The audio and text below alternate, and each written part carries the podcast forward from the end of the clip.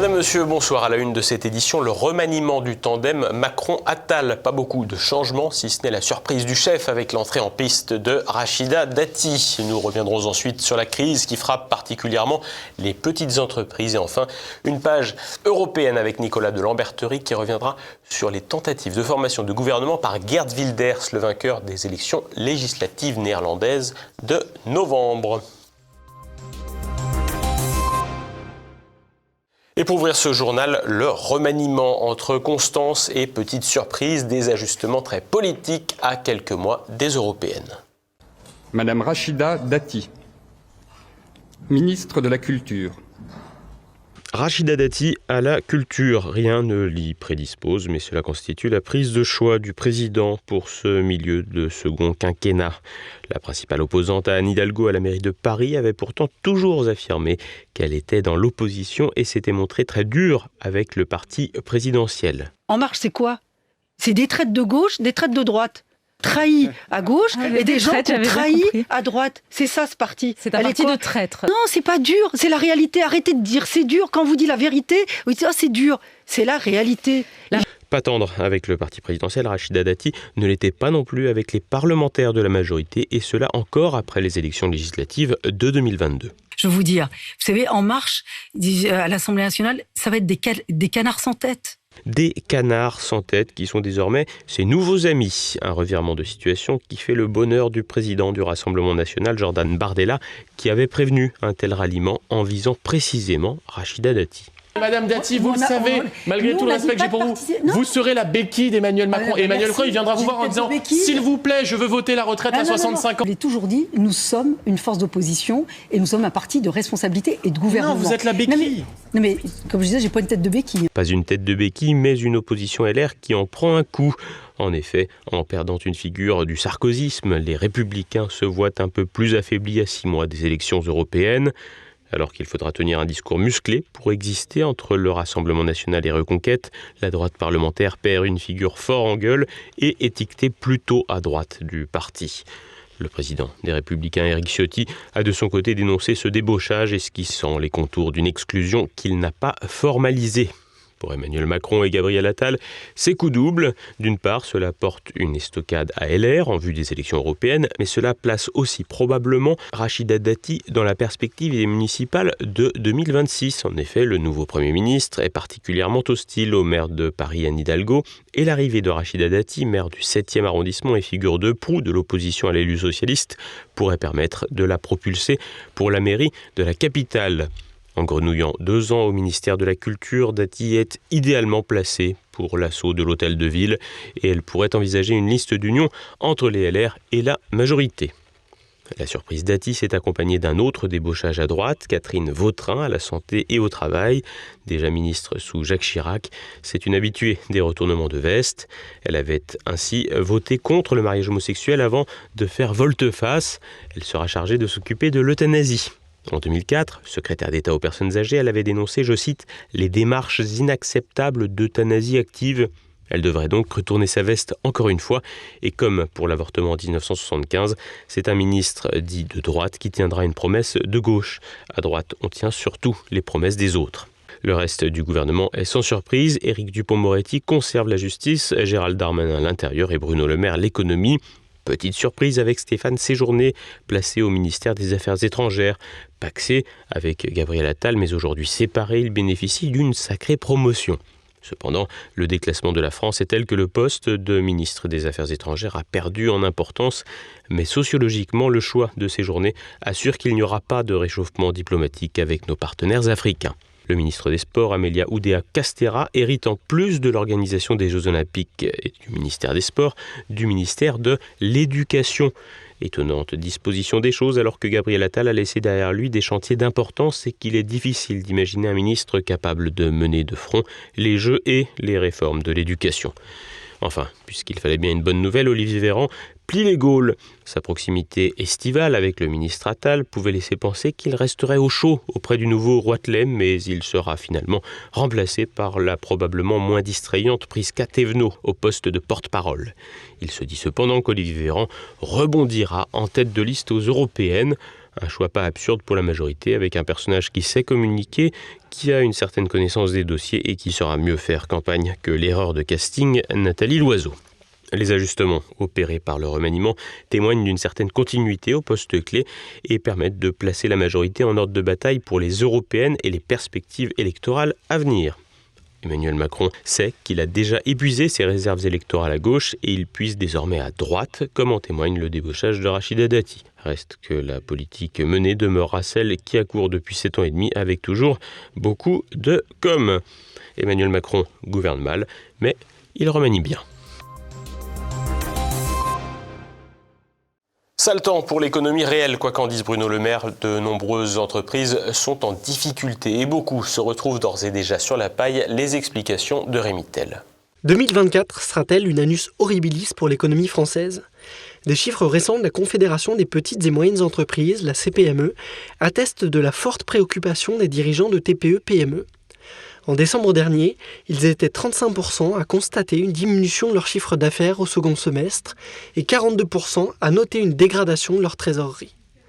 La crise liée au Covid semble particulièrement en cause dans ce phénomène. Ne pouvant plus s'abreuver à la fontaine d'argent magique, de nombreux acteurs économiques sont rattrapés par les effets de la mise à l'arrêt de leur activité pendant la pandémie. Et ce d'autant que l'accès au financement privé s'est compliqué. Ainsi, 73% des entrepreneurs interrogés font état d'un durcissement des conditions pour obtenir un crédit, un entrepreneur sur 10 ayant même été informé par son établissement bancaire de l'impossibilité de souscrire à tout nouveau prêt. Pendant ce temps, il faut aussi rembourser les prêts garantis par l'État contractés entre 2020 et 2022, ce que 28% des dirigeants d'entreprises concernées affirment avoir du mal à faire, 3% d'entre eux jugeant même que l'impossibilité de rembourser leur PGE les contraindra à cesser leur activité. Antonio Impellizzeri, chef d'entreprise et président du CIERP, suggère que l'État efface la dette PGE.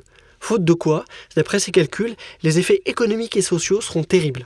Il faudrait que l'État fasse un geste d'effacement de 32 milliards d'euros de, de dette, donc de dette prégarantie par l'État. Et s'il ne fait pas ce geste qui serait responsable d'effacement de cette dette illégitime, d'ailleurs comme l'a fait en toute responsabilité l'Allemagne, ça va occasionner au bas mot, au minimum 200 000 faillites, un demi-million de chômeurs supplémentaires et une perte pour la richesse créée pour, euh, pour le pays, c'est-à-dire le produit intérieur brut, une perte de 50 milliards d'euros. Donc, c'est très simple.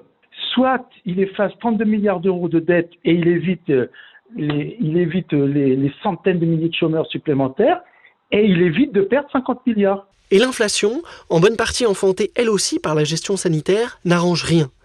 91% des entrepreneurs interrogés par la CPME déclarent ainsi subir le poids de l'augmentation des prix de leurs fournisseurs. Avec un effet ciseau euh, terrible, les patrons euh, touchés par l'inflation sont, dans le même temps, 69% à rencontrer des pressions de leurs clients pour vendre moins cher. Des difficultés trop bien connues par le chef d'entreprise Antonio Impellizzeri. Moi, pour ma petite entreprise, là, je viens de le constater, euh, les primes d'assurance par rapport à l'année dernière, elles ont augmenté de plus de 8,5%. Et ça, c'est sur tous les postes euh, de charge de fonctionnement. Donc, en fait, alors les entrepreneurs subissent eux-mêmes des augmentations de coûts. Et donc, du coup, pour pouvoir continuer à essayer d'équilibrer leurs comptes, il faut que eux-mêmes aussi ils augmentent. Ah, et donc, c'est un cercle vicieux. La question énergétique vient évidemment alourdir le poids sur les épaules des petites entreprises. Les tarifs de l'électricité et du gaz continuent de s'envoler, respectivement plus 43 et plus 89% pour les moyennes entreprises rien qu'en 2022, une situation pas plus enviable pour les TPE ou les grosses structures. L'étude de la CPME révèle qu'au niveau global, une entreprise sur deux a vu son taux de marge fondre depuis 2019. Alors quelles conséquences? Les experts redoutent déjà une flambée de défaillance, amplifiant un mouvement entamé dès 2023. Les dernières données de la Banque de France parlent d'elles-mêmes. Les faillites ont augmenté de 56% sur un an pour les très petites entreprises, de 63,8% pour les petites entreprises, de 64,8% pour les moyennes entreprises et de 111% pour les entreprises de taille intermédiaire. Au total, 55 500 entreprises ont mis la clé sous la porte l'an passé il faut que nous, les entrepreneurs, on se regroupe, ça c'est la, c'est la priorité. Et ensuite, il faut essayer de prendre des conseils avec des gens bienveillants qui sont capables d'expliquer, voilà, il faut prendre telle mesure d'économie, etc. Et puis, il faut savoir faire des concessions. Comme par exemple, euh, moi c'est mon cas, moi ça fait des mois et des mois que, que je vis quasiment sans salaire, euh, voire même sans rien du tout. parce que j'ai pas le choix, c'est pour préserver les emplois de mon entreprise.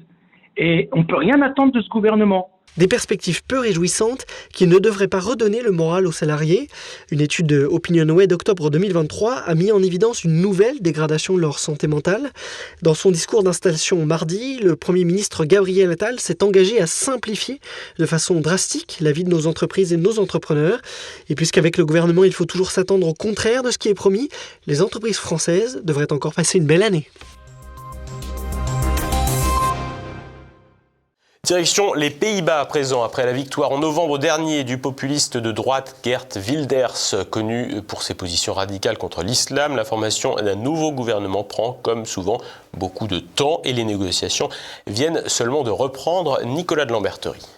Depuis la victoire de Gert Wilders en novembre dernier, la question qui se pose aux Pays-Bas est de savoir si le record néerlandais de 271 jours pour constituer un gouvernement sera battu. En dépit des apparences, Environ deux tiers des électeurs sont stables sur les partis traditionnels aux Pays-Bas, tandis que jusqu'à parfois un quart du corps électoral peut ponctuellement se porter sur tel ou tel parti nouveau ou contestataire, ce qui donne une fausse impression d'instabilité politique aux Pays-Bas. Ce phénomène s'est vu au début des années 2000 avec Pim Fortuyn, puis avec le PVV anti-islam de Gert Wilders, plus récemment avec le Forum pour la démocratie de Thierry Baudet, puis le Parti des agriculteurs ou encore le nouveau contrat social. Par ailleurs, les délais importants pour constituer un gouvernement aux Pays-Bas sont assez fréquents, en raison notamment du mode de scrutin à la proportionnelle intégrale sans barre minimale. Concrètement, un parti avec 0,6% des suffrages peut obtenir un élu sur les 150 que compte la Chambre basse des Pays-Bas. C'est ainsi que lors des dernières élections législatives, pas moins de 15 partis sont parvenus à faire élire au moins un député, même s'il est vrai que 9 partis sur les 15 représentés ont 5 élus ou moins. À l'issue du scrutin, deux combinaisons gouvernementales semblent possibles pour les Pays-Bas l'une constituée autour du vainqueur Gert Wilders, qui devrait toutefois pour gouverner s'allier avec le VVD, un parti de centre-droit allié de Renaissance, le parti d'Emmanuel Macron au Parlement européen, ou bien une coalition allant de la gauche au centre-droit. Les négociations viennent de reprendre et Gert Wilders semble bien décidé à renoncer à ses positions outrancières anti-islam, mais aussi à la sortie de l'Union européenne, afin de convaincre les autres partis de gouverner avec lui.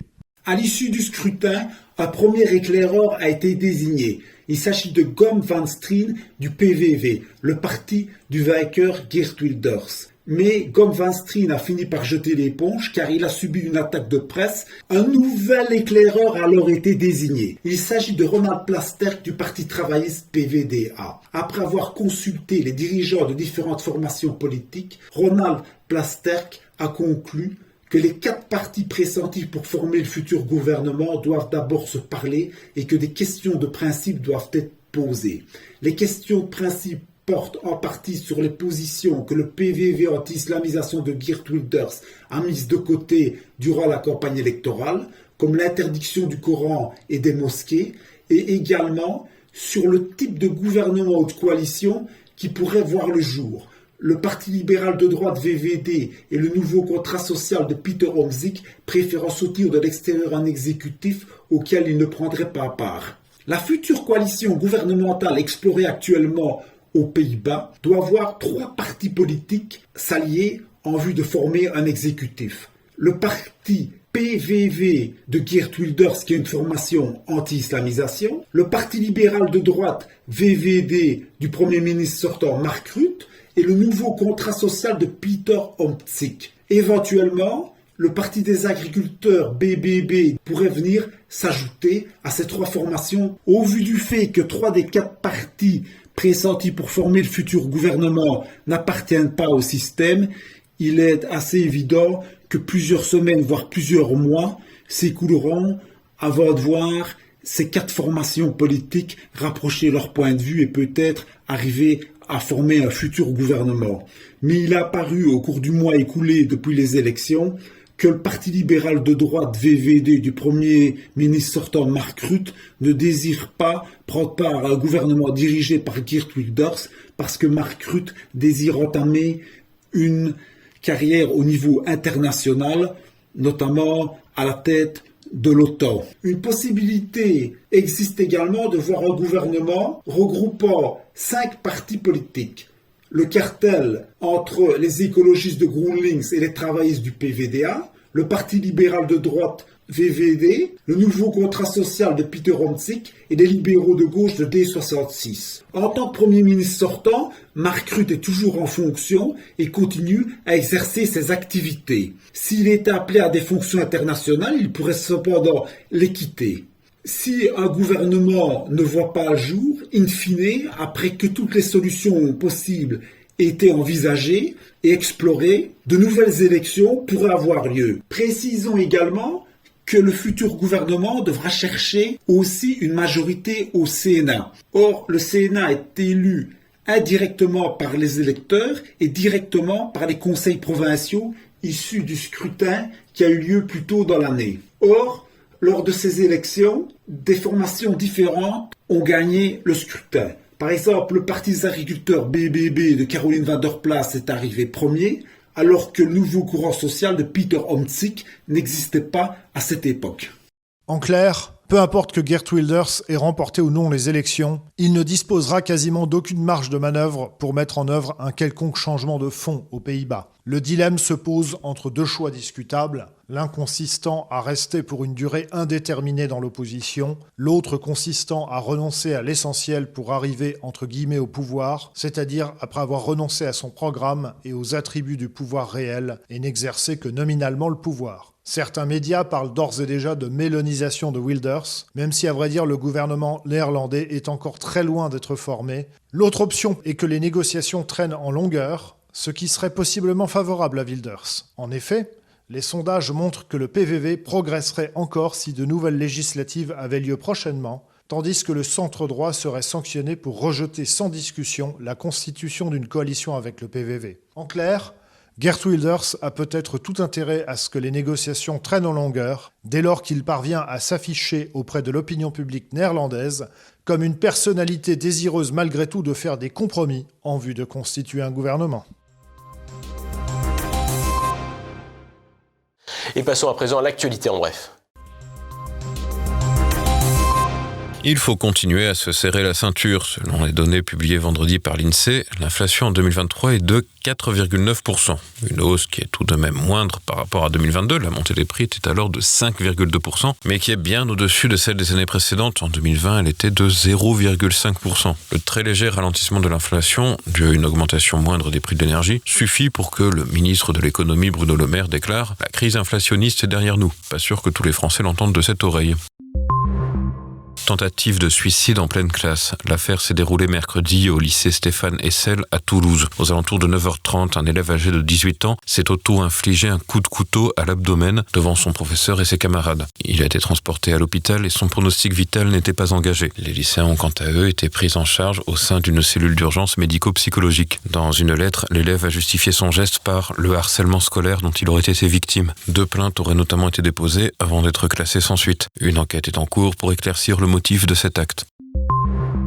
Destination poubelle pour des millions de pièces de la monnaie de Paris. Bruxelles a rappelé à l'ordre l'organisme français chargé de frapper les euros. Son tort, avoir produit sans accord préalable de la Commission 27 millions de pièces de 10, 20 et 50 centimes. Bruxelles a de surcroît jugé que les étoiles du drapeau européen étaient trop peu lisibles sur les pièces en question. Un vrai crime de lèse-majesté. Il faut dire que tout ça ne serait sans doute jamais arrivé sans le zèle de Marc Schwartz, PDG de la Monnaie de Paris. Selon les informations de la lettre, anciennement la lettre A, celui-ci aurait voulu réserver un cadeau d'accueil au ministre de l'économie Bruno Le Maire en visite dans ses locaux le 7 décembre dernier. Mais quand on a choisi la servilité, au macronisme comme à l'Union Européenne, il y a des règles à respecter. Schwartz vient, en la matière, de recevoir sa dose de rappel.